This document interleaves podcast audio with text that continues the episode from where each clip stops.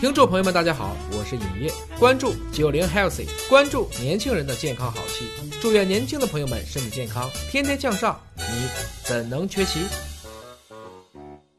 健康好戏现在开演，大家好，我是大葱。本期为你请到的是燕涛老师，燕涛老师好。大葱同学好，哎，之前我们聊了很多期的关于肠道菌群的话题，到现在身边很多人呢又有一个新的困惑了：上班了以后，哎呀，开始有点鼻痒痒，有点小过敏，有些人呢是花粉过敏。啊，有些人呢是接触到了一些病原体，容易过敏；嗯有些人碰到了一些不干净的东西，他也容易过敏。嗯，还有这个过敏，应该说是我们目前来疑难说杂症，呃特别玄乎的一件事儿。对，疑难杂症，这个过敏跟我们的肠道菌群会不会也有什么样的联系啊呀、你猜对了，是有关系的。之前咱讲过那个人血糖高的时候呢，会让肠道通透性增加，嗯，肠道里面的一些有害菌就进入体内，哎然后就开始作妖了，然后兴风作浪，会导致体内的炎症增加。嗯因为它其实有时候过敏症状也是人的自身攻击自身的一种方式，自己攻击自己。对自己的免疫细胞开始它本来是要攻击病原体的，对但是如果这些外来的入侵物质随着你的肠道慢慢的渗透进去，不是自身的物质，它是病原体，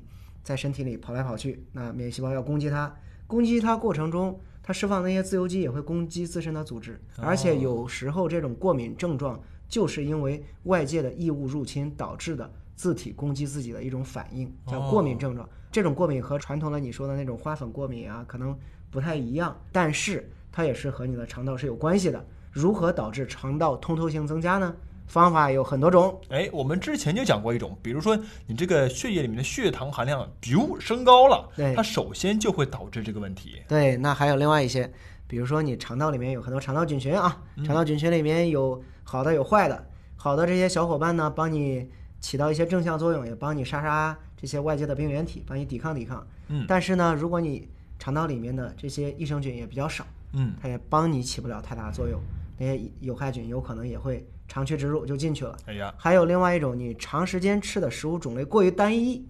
呃那你无论有益菌有害菌啊，它种类也会导致这个菌群数量少。吃的食物种类单一，菌群的数量种类会少，哦种类数量会少。种类少的话，意思就是突然来一个巨无敌的一个病原体，对吧？所有的都灭掉了，这个种类少嘛，对吧？嗯，然后一锅连锅端，它就可以长驱直入，透过肠道进入到体内了。嗯所以说，吃的食物种类少也是一个重要影响因素。还有最厉害的影响因素就是有事儿没事儿，大病小病就吃抗生素。那抗生素它可相当于微生物的原子弹，扔进去之后，好的坏的全炸光。而且抗生素呢，一般来说呢是主要针对细菌来使用的。肠道菌群是什么呀？ 也是 细菌，那就是细菌呐、对，所以说你一片抗生素下去，这时候在肠道里炸起了蘑菇云，哎呦，那这个好的坏的就灰飞烟灭了。对但是这个时候别忘了，你不可能一天不吃饭吧？对，所以说呢，你会一天三顿饭继续吃，然后呢，这时候里面也夹杂着一些病原体就进去了。嗯，所以说呢，有时候经常过敏找不到原因的时候，思考一下自己的饮食习惯里面，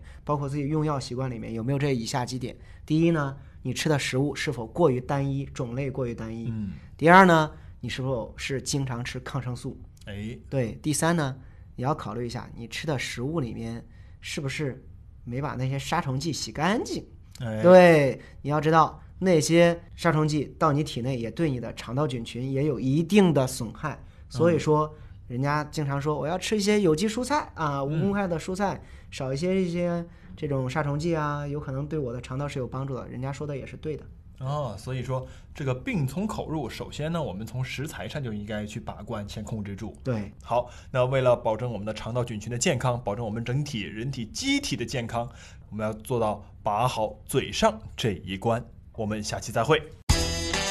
九零 healthy 专属九零后的健康好戏，你怎能缺席？